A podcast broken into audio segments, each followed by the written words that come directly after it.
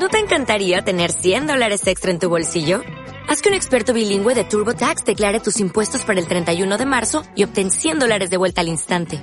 Porque no importa cuáles hayan sido tus logros del año pasado, TurboTax hace que cuenten. Obtén 100 dólares de vuelta y tus impuestos con 100% de precisión. Solo con Intuit TurboTax. Debes declarar para el 31 de marzo. Crédito solo aplicable al costo de la presentación federal con TurboTax Full Service. Oferta sujeta a cambios o cancelación en cualquier momento. Silencio, por favor. Vamos a comenzar. Bueno, tenemos la, la gracia de tener el padre Mendizábal con nosotros. Eh, yo se me ocurría, digo, yo tengo que presentarlo y, me pasaba lo de, lo de Isabel. ¿Quién soy yo para que el padre Mendizábal venga hasta nosotros? También. Así que es muy conocido, eh, el padre es jesuita y ha hecho muchísimos retiros, tiene una larga trayectoria. Siempre lo mejor es escucharlo, no ahorrar palabras directamente. Lo que sí voy a hacer, al Padre le voy a presentar quienes están aquí. Son de distintas capillas de oración perpetua de España. En este momento en España hay 30, vamos a estar, estamos por el número 31. Y muchas de estas capillas están aquí presentes, es decir, representantes de, de Valencia, de, bueno, de muchos lados, porque si empiezo a decir por ahí me olvido alguno pero son muchos, no están todas, no están todos, pero están la mayoría. Así que estamos todos muy atentos para, para escuchar lo que nos quiere decir. Agradezco con reservas al Padre Justo el que me haya invitado en un tema que me lo llevo muy en el corazón digo que agradezco con reservas porque ha sido un asalto a un pobre viejo. Yo estoy ya retirado de las corridas oficiales, me he cortado la coleta. Entonces él me saca así y además me dice, hablen lo que quieran. Mysterium Fidei, pues eso puede ser, Mysterium Fidei. Y, y, es lo peor, encontrarse uno con un horizonte ilimitado en un tema que es, por otra parte, tan rico y tan variado.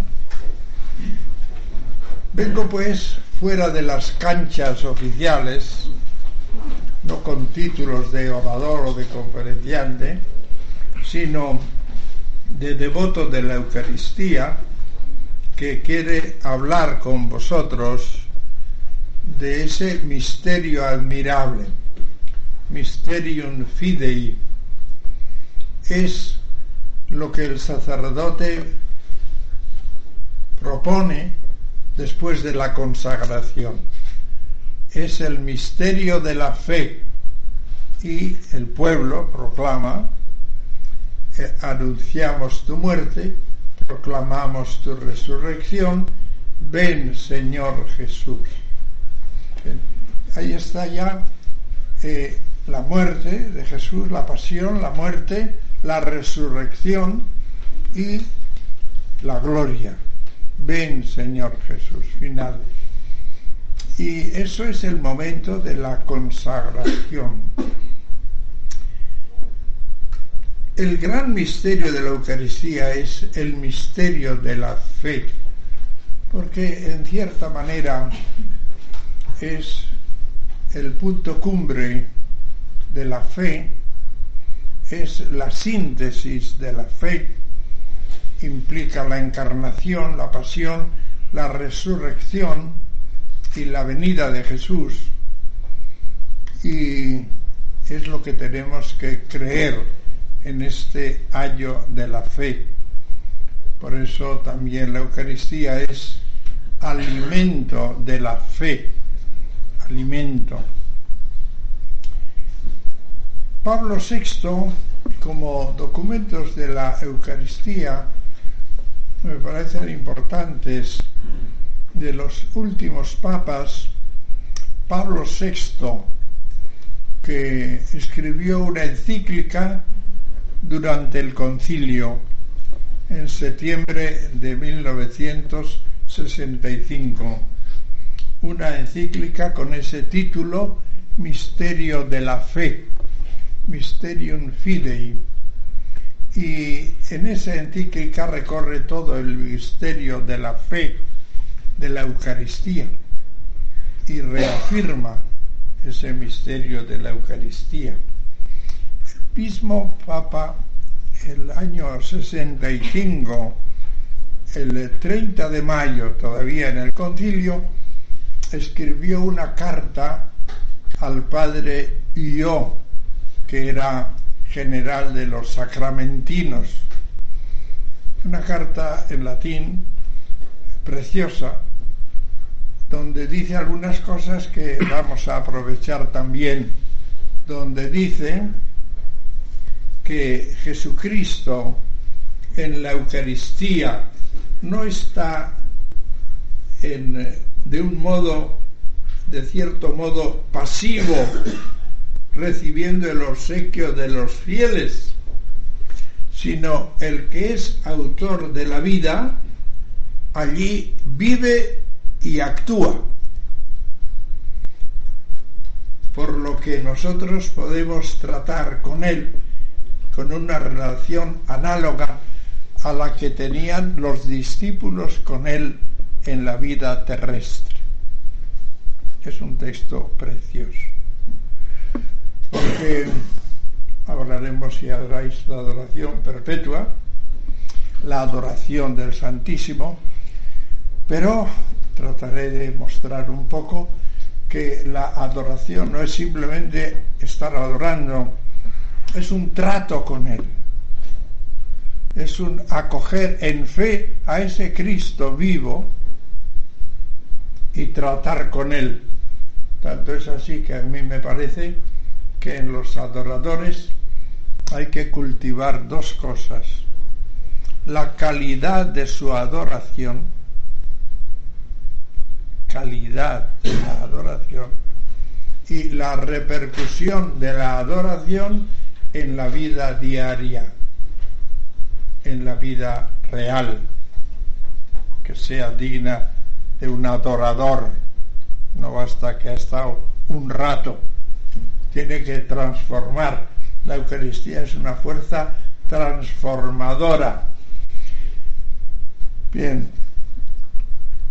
la Eucaristía, eh, dice el concilio, la llama eh, todo el bien de la Iglesia y también dice que es fuente y cumbre de la vida de la iglesia. Toda la vida de la iglesia, claro. Es Cristo inmolado, glorioso, que da su espíritu, que está ahí comunicando su espíritu, transmitiendo esa fuerza vital de vida que es la que tiene que sostener nuestra existencia cristiana, transformándola. Lo propio del, de, de la aportación de Cristo no es que nos ha traído nuevos mandamientos. Manda más. Habéis oído que se dijo esto, esto. Yo os digo más, os pido más. No, no es simplemente eso. Lo que quiere es transformar el corazón. El Señor, con su redención, transforma el corazón. Le quitaré el corazón de piedra, le pondré un corazón de carne. Y eso en la Eucaristía lo hace entrando él mismo su corazón en el nuestro para modelarlo y transformarlo.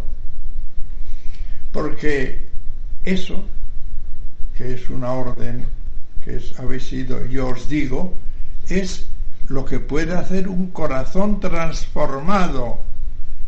Nos resulta muy difícil con corazón egoísta que cuando te dé una bofetada en la mejilla derecha ponga la izquierda es una orden vuestra, no es una orden, es tener tal bondad de corazón que si te dan una bofetada en la derecha, estés pronto a presentar la izquierda haciendo un favor aunque te lleves otra. Pero para eso hay que cambiar el corazón. Y lo que Jesús viene es a transformar el corazón. Entonces, en la Eucaristía yo creo que es un tema muy del corazón del Señor. La Eucaristía hay que considerarla siempre en su totalidad, no en uno de sus aspectos parciales, que no sería bueno parcializar la Eucaristía. ¿Cómo podríamos exponerla todo en lo que es la Eucaristía? Porque a veces es adorar al Santísimo, otra es comulgar, otra es la misa. Hemos tenido como una racha en que toda la Eucaristía era la misa. La misa es el centro, es verdad, pero todo. Si hay que hacer una novena, hacer esto, en la misa. Y con la homilía de la misa, en la misa y adoración al Santísimo por la tarde, que era una costumbre habitual en muchas parroquias, lo que llamaban la función de la tarde. A las tres, media, cuatro de la tarde se exponía el Santísimo, se hacía una visita al Santísimo, se rezaba el rosario, se hacía alguna novena, se había que hacer, y se reservaba el Santísimo. Y eso es bueno, es, es una forma de culto al Santísimo, válida, válida. Y en cambio ya se reducía todo a de ser en la misa. Y se ha perdido mucha riqueza eucarística por reducirla a la misa. Entonces podríamos decir que la Eucaristía, vista así en su totalidad, es banquete sacrificial de la nueva alianza permanentemente ofrecido. Eh, la Eucaristía es banquete, es un banquete, banquete eclesial. No es simplemente alimento, una cosa es alimento y otra es banquete. El banquete se organiza, se invita al banquete, se participa en el banquete. Y el banquete lleva consigo música, discursos, alegría, convivium, es un convivir, convivium. Pero bien, la Eucaristía es un convivium, es un banquete universal. Aun cuando yo me acerque solo a la Eucaristía, aquí en esta misa no es algo privado mío. Yo participo en el banquete eclesial que el Padre ofrece por la alianza nueva. Es banquete, banquete. Pero ese banquete es sacrificial. Es decir, el origen del banquete es el sacrificio. El alimento del banquete es el Cordero de Dios, el sacrificio inmolado. La música es el Cordero, es la Pascua, es nuestra alegría, es nuestra Pascua ha sido inmolado. Ese banquete está impregnado del sacrificio, sacrificio es banquete sacrificial de la nueva alianza, porque en la última cena, en el relato de la última cena, de hecho, esa última cena es inseparable de la cruz, porque es una anticipación de la cruz.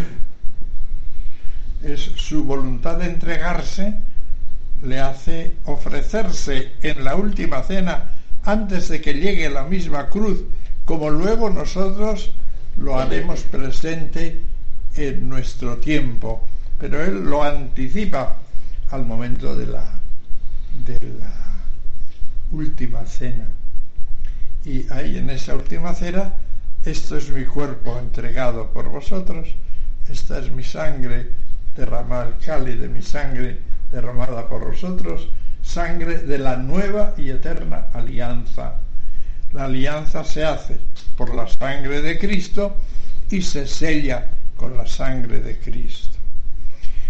La alianza del Sinaí se hacía de otra manera, era Dios que aparece en esa majestad de truenos, de luces, de nubes, y allí se acerca con temor.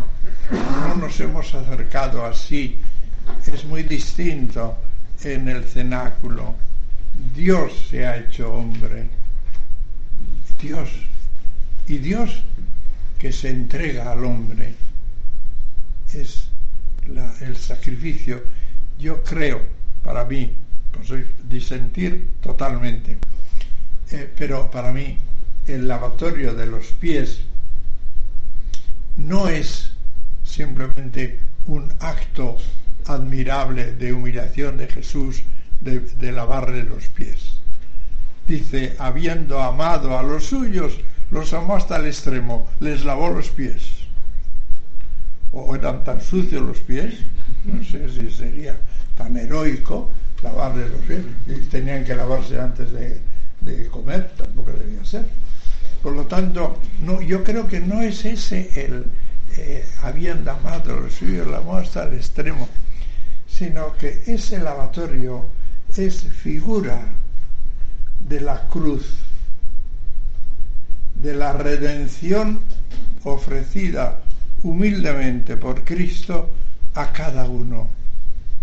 Yo creo que es conmovedor en la Eucaristía ver a Jesús que se despoja de su manto, se arrodilla a tus pies y te pide que te deje transformar, que te deje lavar, con su muerte, con su sangre, con su redención, con su Eucaristía. Por eso, curiosamente, en San Juan está el lavatorio de los pies y no está la institución de la Eucaristía.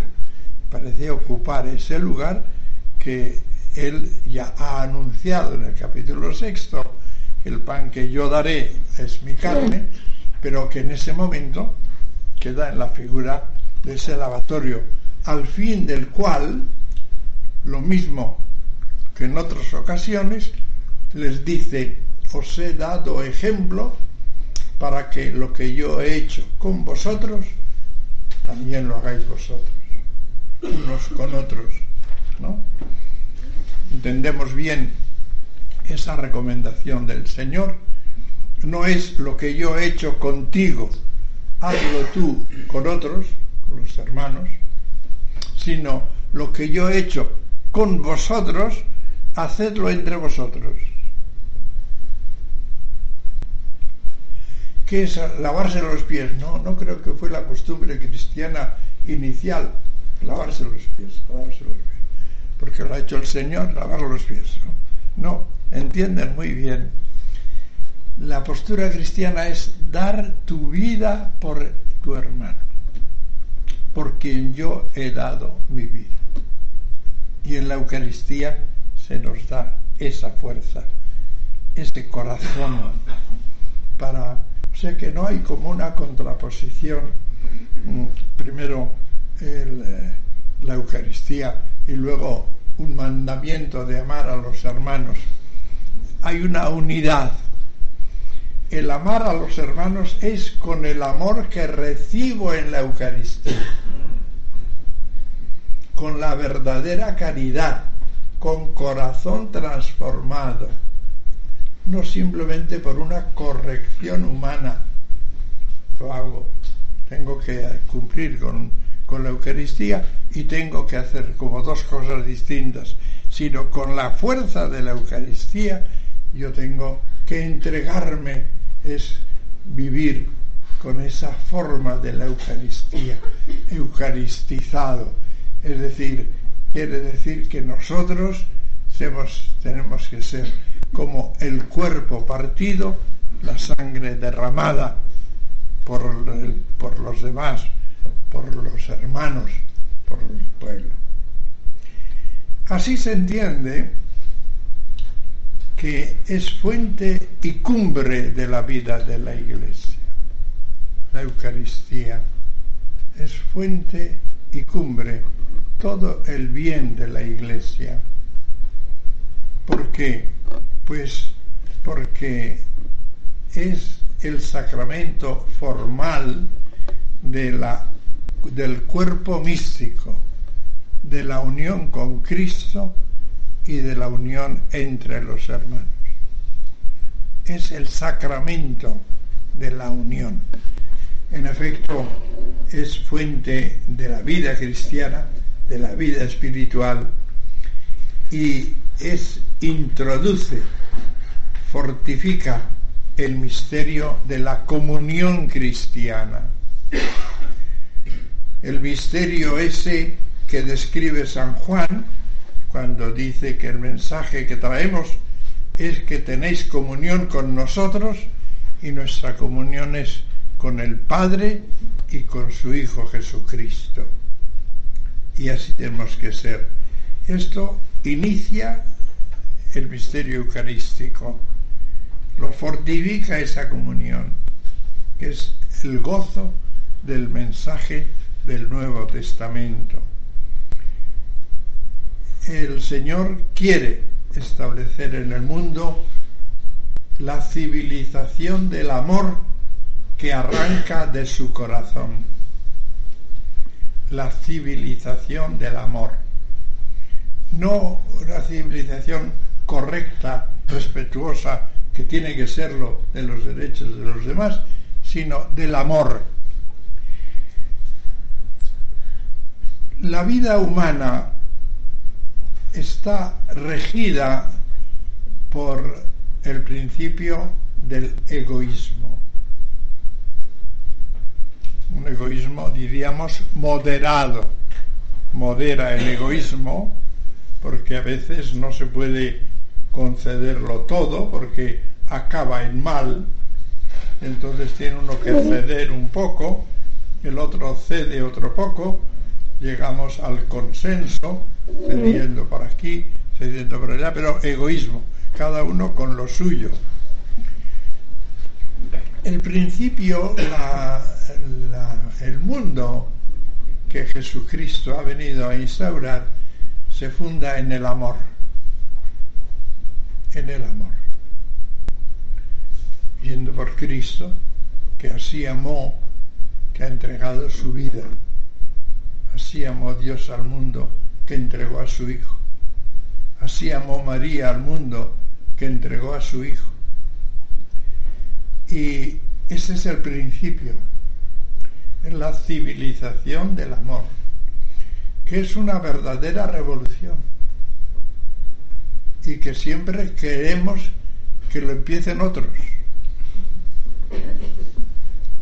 Nosotros, pues, mientras nosotros no nos dé lo que queremos, luego pensaremos en el amor. No, es ese paso valiente de Jesús que dice después de la consagración, haced vosotros lo mismo, haced vosotros lo mismo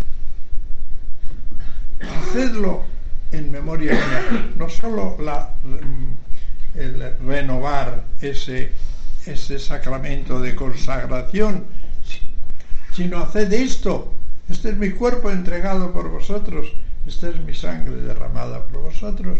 Haced esto en memoria mía. Es lo que tiene que transformar el mundo.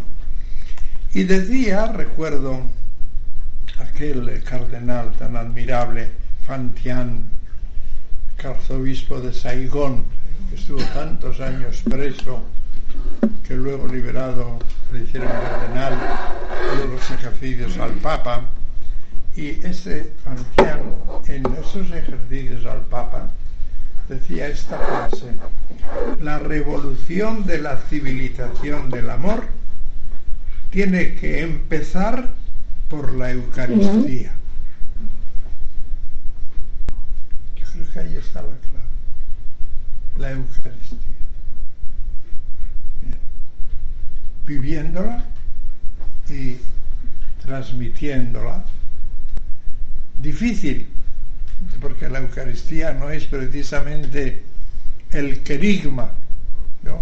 La acción de la Eucaristía no es simplemente como la predicación de San Pablo, lo dice, lo enseña a los que ya lo vivían allí, yo os he enseñado lo que he recibido yo mismo del Señor, pero diríamos no es la predicación porque es un misterio y realmente la misma preparación de los fieles había pues lo que llamaban las lecciones, las catequesis mistagógicas, que no se debían exponer a quienes no habían sido ya preparados, bautizados, y entonces venían ya las del misterio, las que son propias del misterio. Pero es verdad que actúa, actúa. Esa frase de Pablo VI, Jesucristo en la Eucaristía verdaderamente vive y actúa. Pues bien, esa revolución tiene que empezar por la Eucaristía. ¿Y qué tiene esa Eucaristía? ¿Qué es? Pues tiene que transformar la vida del hombre, porque el nivel que se nos pide en el concilio mismo es muy alto.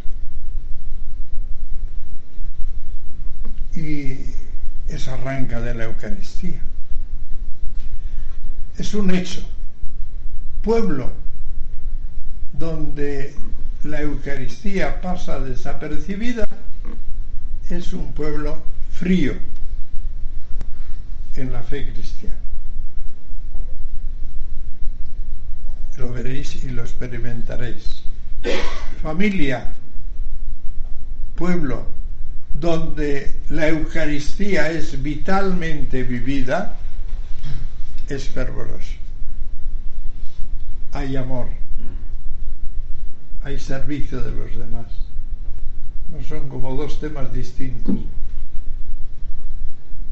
Es así, porque la vida que nos transmite Jesucristo en la Eucaristía es una vida excelente, que el concilio se encargó de describir. Dice en, la, en la Constitución sobre la Iglesia, Lumen Gentium, dado que Cristo Jesús, supremo y eterno sacerdote, quiere continuar su testimonio y su servicio por medio de los laicos. ¿Por qué dicen los laicos? Porque el peligro podría estar que eso es para gente, religiosos, monjes, no, no, los laicos los vivifica con su espíritu y los impulsa sin cesar a toda obra buena y perfecta.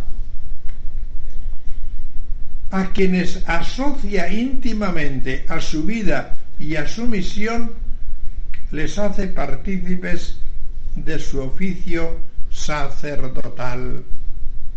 Recalga que el cristiano, por el bautismo, es profeta, sacerdote, rey. Tiene los mis, los, los múnera de Cristo.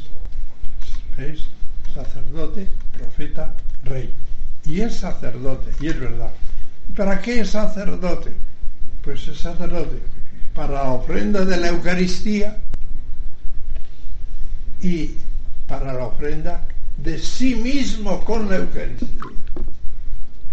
Y este es un tema que tenemos que actuar. Es en la Eucaristía ofrecemos Cristo al Padre, pero nosotros nos implicamos en ese ofrecimiento.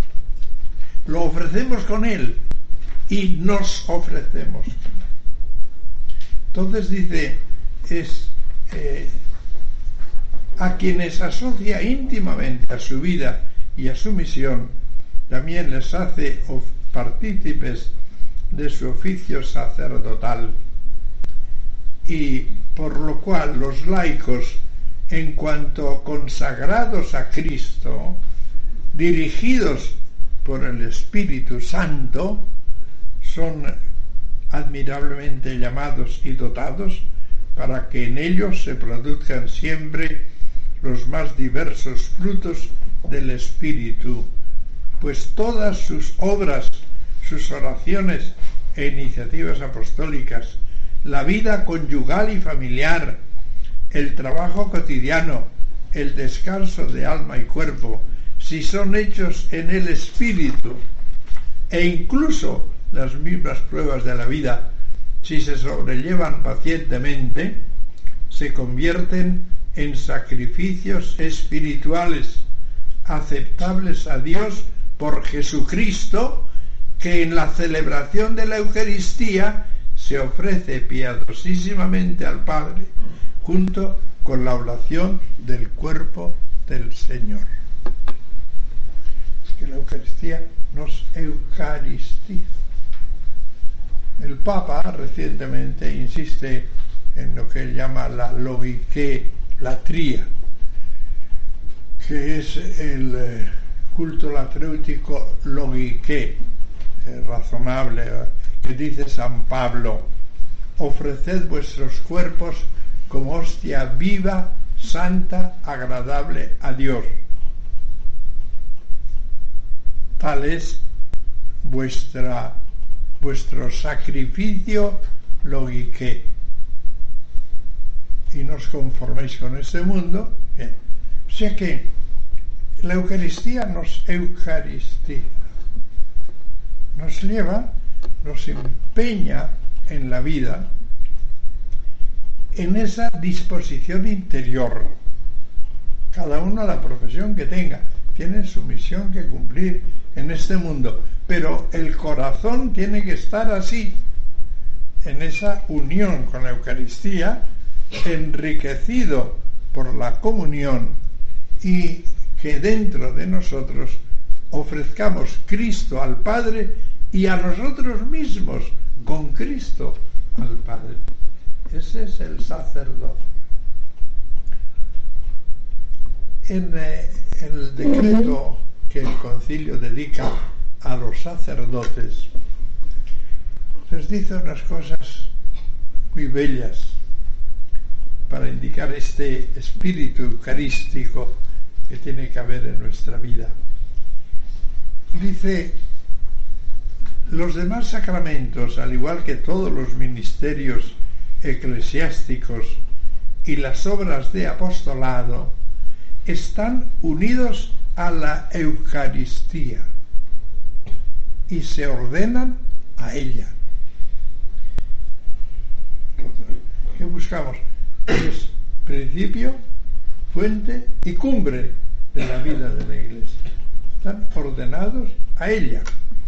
Pues en la Sagrada Eucaristía se contiene todo el bien espiritual de la Iglesia. Es decir, Cristo en persona, nuestra Pascua y pan vivo, que da vida a los hombres con su carne vivificada y vivificante por el Espíritu Santo, los cuales de esta forma son invitados y llevados a ofrecerse a sí mismos sus trabajos y todas las cosas creadas juntamente con Él. Así la Eucaristía aparece, todo esto es del decreto de los sacerdotes número 5. Así la Eucaristía aparece como fuente y cima de toda evangelización. Es pues la sagrada sinaxis, la sagrada Eucaristía, comunión, el centro de la congregación de los fieles que preside el presbítero. Enseñen los presbíteros a los fieles a ofrecer al Padre en el sacrificio de la misa la víctima divina y a ofrendar la propia vida juntamente con ella. Eso y esto es lo que es participar activamente en la misa. Algunas veces cuando se ha hablado de participar activamente es que, que canto, cantamos, es que va a subir una a leer porque participa. Eso es superficial. hágalo de buena hora. Pero lo que tienes que participar es vivir la ofrenda de Cristo al Padre y la ofrenda de sí mismo con Él al Padre.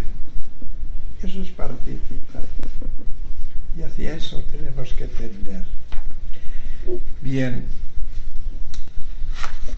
¿Alguna pequeña idea sobre la comunión? Mira, yo creo que es importante que creo que yo sabéis que soy muy del corazón de Jesús. He encontrado ahí un tesoro inmenso, no de prácticas de ciertas devociones, no, hablo del misterio del corazón de Jesús. Y en ese misterio del corazón de Jesús, en el mensaje fundamental que la Iglesia acepta, transmite, es que a la santa de la que Dios se sirvió, el Señor se le presenta en la Eucaristía. Esto es importante. No es que estando ella allí en su celda venía el corazón de Jesús y la presentaba corazón de Jesús. Estando con el Santísimo expuesto, delante del Santísimo expuesto. La hostia santa se abre, diríamos, se presenta Jesús, que es el contenido de la Eucaristía. Jesús mostrando su amor. Mira este corazón que tanto ama a los hombres. Y en respuesta solo recibe ingratitudes, olvido y desprecio. Es el grito de la Eucaristía, expresadas. Pues bien, creo que es muy importante esto. La, eh, no digo que sea un peligro nuestro, pero yo noto que a veces se cosifica demasiado el Santísimo. Vete a hacer una visita al Santísimo. Tengo una hora de adoración al Santísimo. Creo que es bueno recalcar que es a Jesucristo sacramental.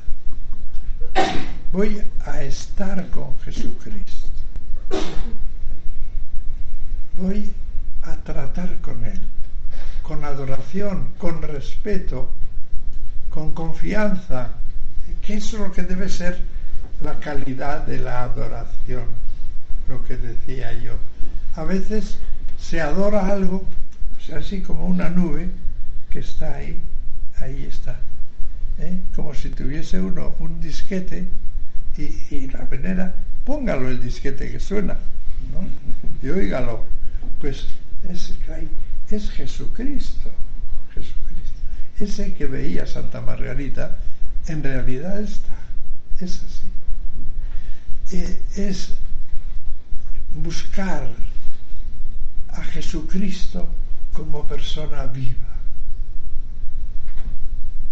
Por eso me gusta tanto aquella frase de Pablo VI en la carta al cardenal Yod, digo al, padre Yod, cuando le dice Jesucristo, no, e, e, él el año 30 de mayo del 65 hubo un congreso eucarístico en Pisa, la ciudad italiana de Pisa, y eh, el Papa envió un legado suyo, el cardenal Florit, y le escribió una carta al cardenal Florit por ese motivo y entonces le dice el Redentor en este admirable sacramento no está con nosotros de una manera pasiva recibiendo los obsequios de los fieles, sino que el que es autor de la vida vive y actúa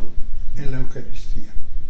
Yo en la adoración voy allí a esto, voy a recibir, voy, voy a un encuentro encuentro respetuoso, pero valorando lo que es, donde el Señor tiene sed de mí.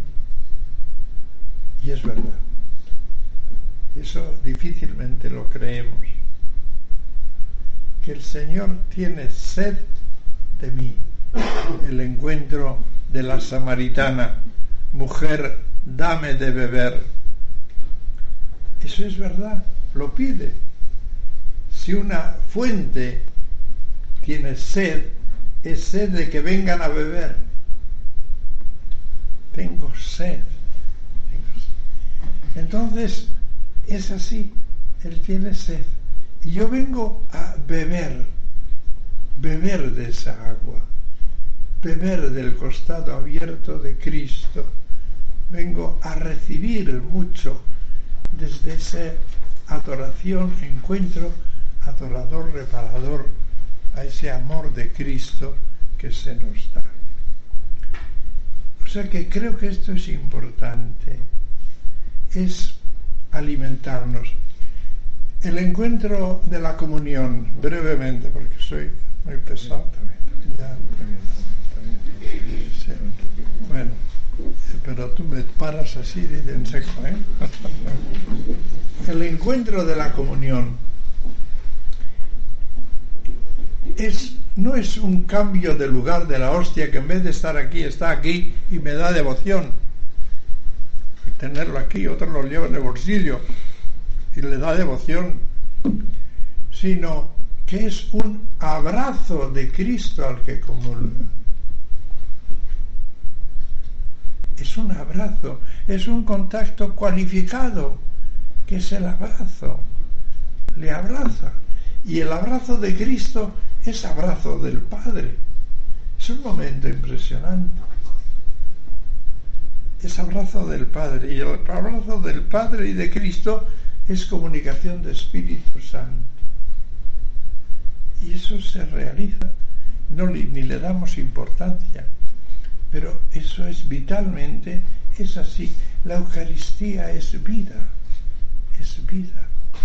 No es simplemente veneración de una reliquia, de una cosa que se expone, se venera así. La exposición misma del Santísimo no es como exposición de una reliquia, sino es esa comunión, ese abrazo de Cristo al que comulga. Y, y entonces en la presencia eucarística se prolongan los efectos de la misa y comunión. Y, me llamó la atención y creo que en cierta manera eh, me cambió el chip. El Papa Juan Pablo II, cuando yo estudié teología hace muchos años, allí cuando bajábamos del arca, Noé y yo, pues cuando estudiábamos teología decíamos siempre la Eucaristía como sacrificio Luego el sacramento de la Eucaristía y luego la presencia eucarística. Bien, y el concilio de Trento lo trata así también, porque el concilio de Trento pensó en un tratamiento explícito de la Eucaristía a fondo, pero primero lo que hizo fue ir viendo las, eh, las sentencias de los eh, protestantes y fue respondiendo eh, como sacrificio, como sacramento, como presencia, pero hubiese tratado más. Pues bien, tratábamos así, Eucaristía como sacrificio, el sacramento de la Eucaristía, presencia eucarística. Pues bien, en su primera encíclica, Juan Pablo II, en la encíclica Redentor Hominis, eh, número 20, habla de la Eucaristía, dice, el sacramento sacrificio, sacramento comunión, sacramento presente. Me parece estupendo. Todo es sacramento. Sacramento, sacrificio, sacramento. sacramento, comunión, sacramento presencia. ¿Qué quiere decir eso? Que en la presencia del Señor se dan gracias sacramentales. Y son gracias sacramentales las que normalmente se han de dar por el sacramento. Una gracia sacramental no se da sin el sacramento. Por el mismo estilo sacramental de la Iglesia, de la institución de Cristo.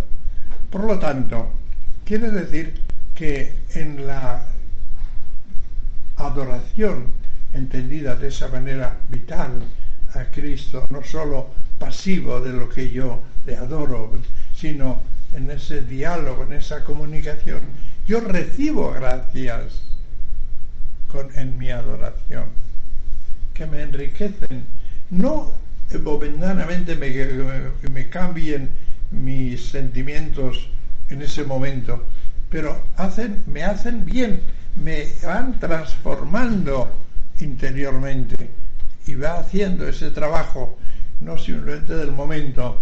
Si a uno se le dice, oye, durante un mes vaya tomando baños de sol, se va a la playa y termina el primer día y dice, pero no siento nada, pues ya no voy. ¿No?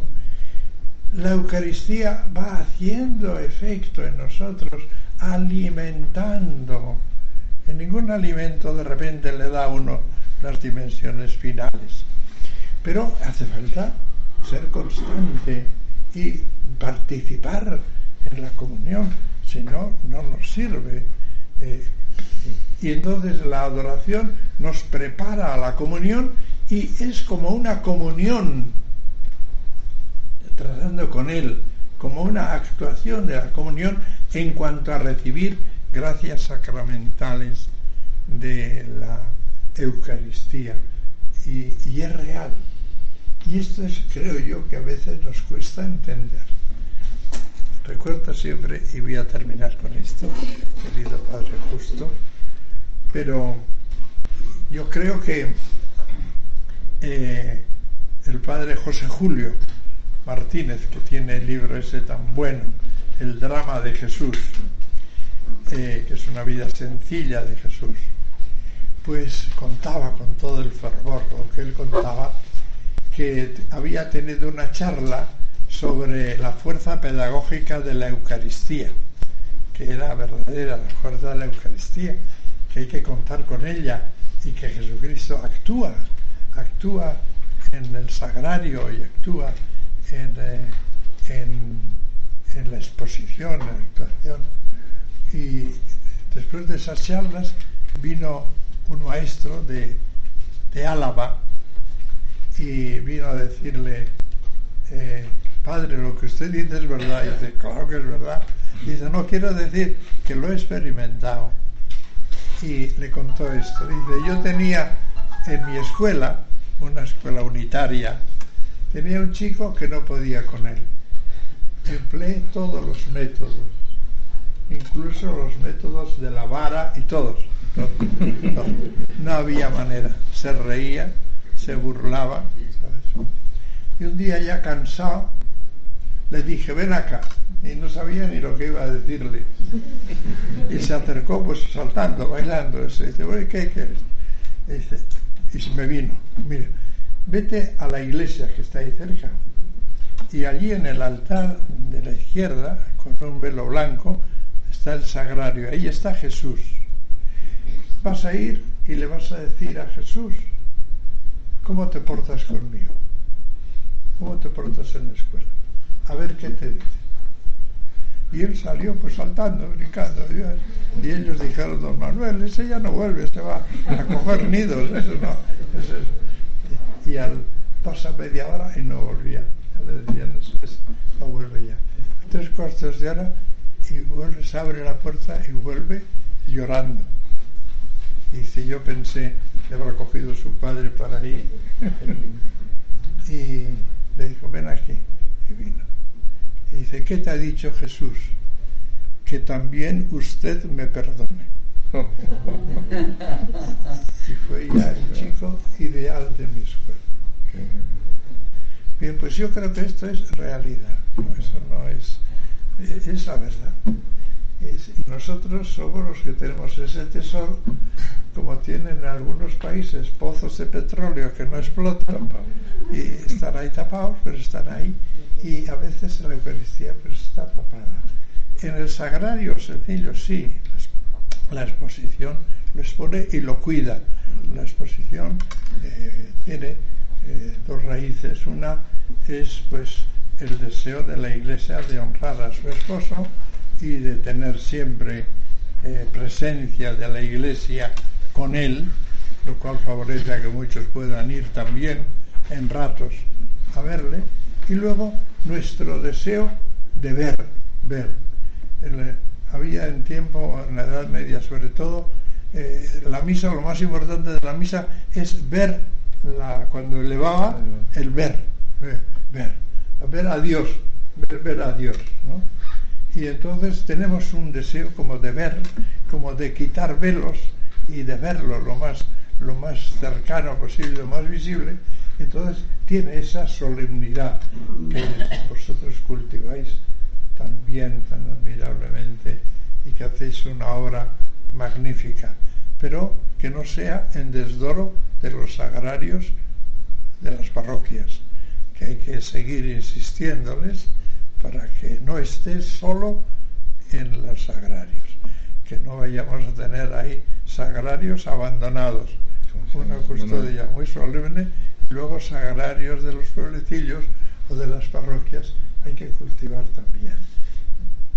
Así que yo os felicito por esa cosa tan grande y os pido perdón por las palabras que os he dicho que no merecíais algo más. Por favor.